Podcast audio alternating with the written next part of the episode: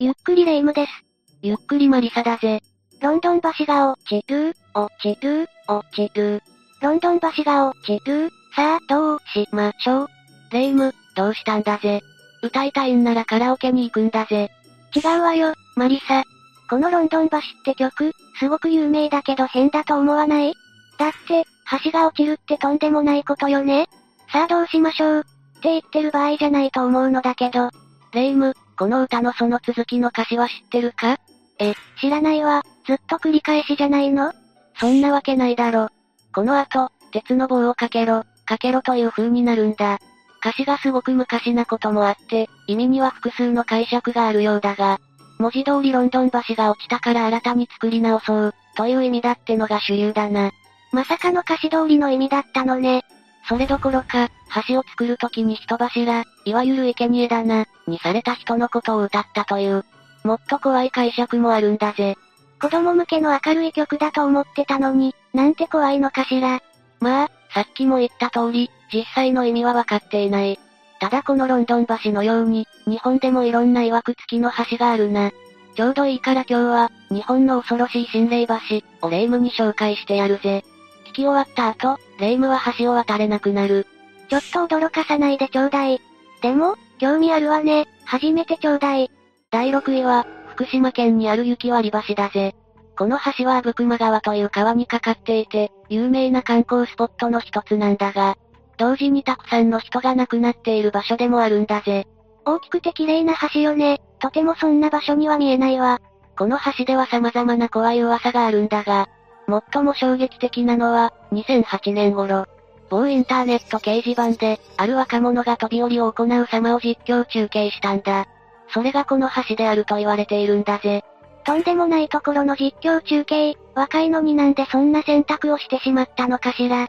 他にも、毎年この橋からは飛び降りが後を絶たないんだ。他の噂では、雪割橋の近くの電話ボックスで女性の霊が見えたり、橋の奥の自動販売機で、コーンポタージュを買うと中身が血になってたりと、様々な心霊現象が報告されているぜ。橋は見た目によらない、自然の中の綺麗な橋だけれど、そこでは何かしらの呪いが渦巻いているのかもしれないわね。橋自体が人里からかなり離れているから、絶好のロケーションでもあるんだ。心が弱っている人が行くと、呼ばれてしまう可能性が高いから、絶対にそういう人は近づいてはいけないぜ。第5位は、千葉の弁天橋だ。ここは今から40年前、1982年に悲しい事件が起きたんだぜ。当時中学生だった女の子が、夜遊び帰りに赤い車に乗った男性に声をかけられて車に乗ったら、首とアキレス腱を切られて帰らぬ人となってしまったんだ。この事件の犯人はまだ捕まってないんだぜ。迷宮入りしたってこと？なんて悲惨なのかしら。夜に徘徊している知らない人の車に乗る。ってのは当たり前だけど危険すぎるわね。この橋は今でも街灯が少なくてかなり暗い。日が落ちてからは犯罪が起きる可能性もあり、心霊云々の前に単純に危険だぜ。そしてこの橋では少女の霊がたびたび目撃されている。それは、やはり40年前に事件に巻き込まれてしまったその少女なのかしら？いや、それがその事件が起きる前から、たびたび心霊現象が観測されているんだ。さっき言った通り、事件が起こりやすい場所なのは間違いないからな。もしかしたら他にも、悲惨な事件に巻き込まれた子供がいたのかもしれないぜ。そうでないことを祈りたいわ。何にせよ、夜に子供一人で橋を歩くのはそもそも危険ね。私も気をつけたいわ。子供？まあいいや、次行くぜ。続いて第4位は、熊本県の麻生大橋だぜ。この橋もやはり自決する人が多い橋として有名で、熊本県ではトップクラスの心霊スポットだったんだぜ。だった。ってことは今はないのかしら？ああ、2016年に熊本県を襲った大地震の影響で、この橋は一度谷底へと沈んでしまったんだぜ。その時その橋を車で渡っていた大学生が犠牲になっている。橋自体は2021年6月に、新麻生橋、として開通したんだ。そういう意味では伝説の心霊橋というべきだな。なるほど、あの地震は悲劇だったけれど、この橋に関してはそれで完全に新しくなったということね。昔の麻生大橋はどのあたりが心霊橋だったのかしら？まずは、さっき言った通り、とにかく自決をする人が多かったんだ。あまりに多かったので、高いフェンスを設けたり、橋の色の赤が不安を誘発するんじゃないかと、灰色に塗り替えたり、お地蔵さんが設置されたり、様々な試行錯誤が繰り返されたんだぜ。すごい対策の数ね。フェンスまで設置したらさすがに数は減ったのかしら？フェンスは2メートルもの高さだったから、よほど運動能力の高い人でないと、物理的に飛び降りられなくなったんだ。しかしそれでもやはり、年間何人かは出てしまっている。そしてこの橋では、霊感が強い人間が通ると、橋の下に無数の霊魂が存在して、呼んでいるように思えるらしいぜ。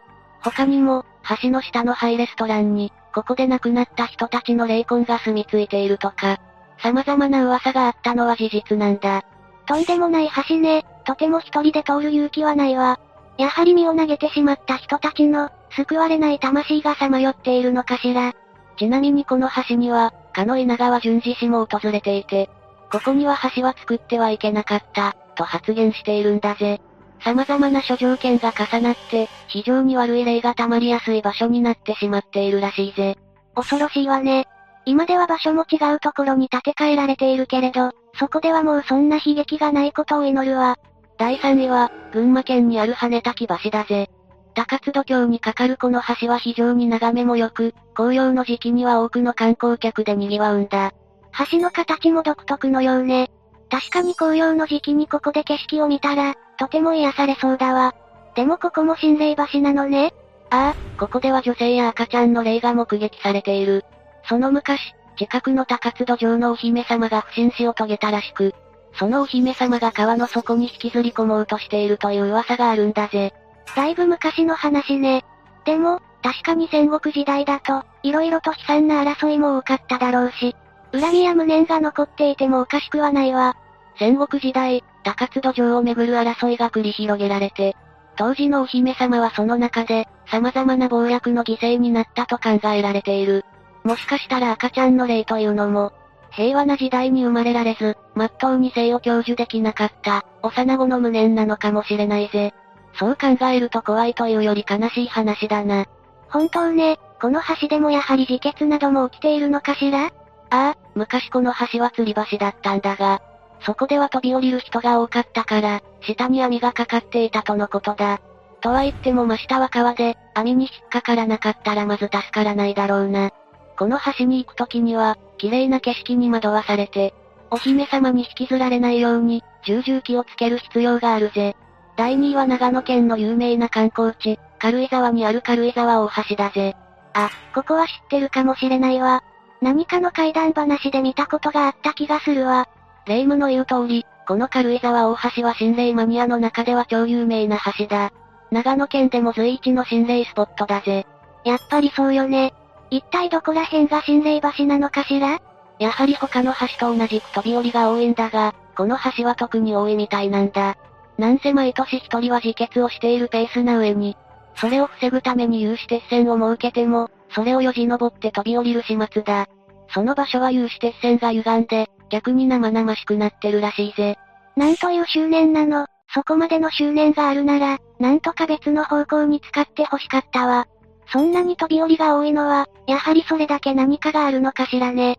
ああ、そうに違いないぜ。何せこの場所においては、あまりにも心霊の噂が多すぎてもはや整理が不可能だ。霊感のあるなしに関わらず、霊が見えた、囁く声が聞こえた、体調が急変した、電子機器が異常になった、などの話が後を絶たない。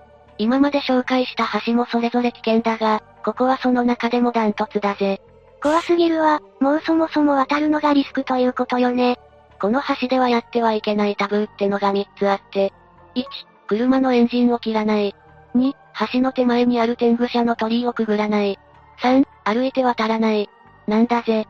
それをやると危険が起こるってことね。でも、知らないとどれもやってしまいそうね。ある有名人がこの橋で、1と2をあえて破ったロケを観光したんだが、車に持っていたはずの森塩が、誰も触れていないのに散乱したり、なんだか下から呼ばれた気がしたりと、異変が多々あったらしいぜ。で、これはやばいということで、近くのお寺で除霊を頼んだんだが、なんと20人以上の霊がついていたと言われたらしいぜ。ギャー。恐ろしいわ。絶対にタブーを破って渡ってはいけないわね。ああ、この橋に関しては絶対に興味本位で行かないことをお勧めするぜ。第1位は、埼玉県秩父湖に架かる吊り橋だぜ。ちなみにこの吊り橋は、今は通行止めになっていて、向こう側まで行けなくなっているんだぜ。私は吊り橋というだけで、もう怖くて渡りたくないのだけど、この秩父湖の吊り橋が、さっきの軽井沢大橋を越える心霊橋なのかしら？秩父自体が自ら命を絶つ人が多く、心霊スポットが多々点在するエリアでもあるんだが、この秩父湖の吊り橋はその中でも、最も有名な心霊スポットなんだ。この吊り橋の近くで集団で自ら亡くなった人たちがいるのも、心霊橋として有名になった理由の一つだな。集団って、やばすぎるわよ。なんで大自然の中でそんな最悪の選択をしてしまうのかしら。さらに、この秩父湖には集落が沈んでいると言われている。水没集落において、犠牲者が出たかどうかは定かではないが、周囲には慰霊碑があったりと、可能性はゼロではないんだぜ。これだけ巨大な湖だから、集落の水没の他にも、どんな事件や事故があったかはわからないわよね。実際にここに遺体が遺棄された疑いがある事件もあるようで、周辺には犠牲になった女性の霊が出るとの噂もあるんだ。そして稲川淳二氏の DVD、恐怖の現場でも、この秩父湖の吊り橋を元としたと思われる話があって、その中では自分の恋人と自分の友人によって、泣き物にされてしまった被害者の話があり、その霊魂が恨みを持ってさまよっているという。とにかく、色々と曰くの多い秩父エリアの中でも、ダントツにヤバいスポットなんだぜ。ま、まあ霊夢は吊り橋というだけで、行くことはしないから安心ね。それに、この吊り橋自体はもう渡れないのよねああ、一番有名な秩父湖の吊り橋は、今はもう向こう岸に渡れなくなっているが、秩父湖には他にも何個か橋がある。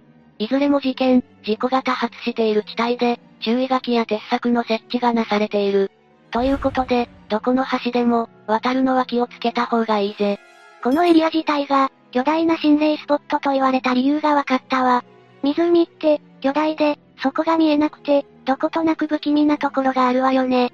まあ元を言えばそこで命を絶とうとする人や、よからぬことを企てる人がいなければ、湖やそこに架かる橋が、心霊スポットになることなんてないんだが、残念なことに、霊夢の言う通り、湖の底の見えなさを利用する人は多い。秩父湖ほどの巨大な湖だったらなおさらだな。ということで、秩父湖の吊り橋が1位だぜ。ということで今日は、日本に実在する恐ろしい心霊橋6選をお届けしたぜ。日本は多くの川や湖があり、当然多くの橋もある。ということでここで紹介したのはごく一部だ。他にもまだまだ心霊橋は存在するから、霊夢も橋を渡るときには気をつけるんだぜ。ちょっと怖いこと言わないで。でもそうね。事故なんて起きそうにない大きい鉄橋から、そもそも渡るのが危ない吊り橋まで、どんな場所においても心霊橋となり得る素養があることが分かったわ。そして痛感したのは、非常に悲しいことに、どの場所でも身を投げる人が非常に多いということね。どうしてそんな選択をしてしまうのか、どうにか思いとどまって欲しかったわ。心が弱っている人が水を覗き込むと、その深淵性、神秘性に呼ばれる気になるらしい。心霊橋と呼ばれているところでは、同じ道を歩んだ人たちも多いだろうから、より呼ばれている気になるんだろうな。心霊橋に近寄って欲しくないのは、もちろんふざけ半分の人たちや霊感の強い人たちだが、それ以上に、心が弱っている人たちだぜ。心霊橋と言って恐れる前に、もっと恐れるべきは、そういう人間の弱さなのかもしれないわね。そして反対に、水を利用して遺体を隠滅しようとする悪意ももちろんね。心霊橋は、そういう人間の弱さや悪意の象徴なのかもしれないぜ。今後、そういう事故や事件が少しでも減ることを祈るとするぜ。それでは今回は以上だぜ。次回の動画も楽しみにしていてね。ご視聴ありがとうございました。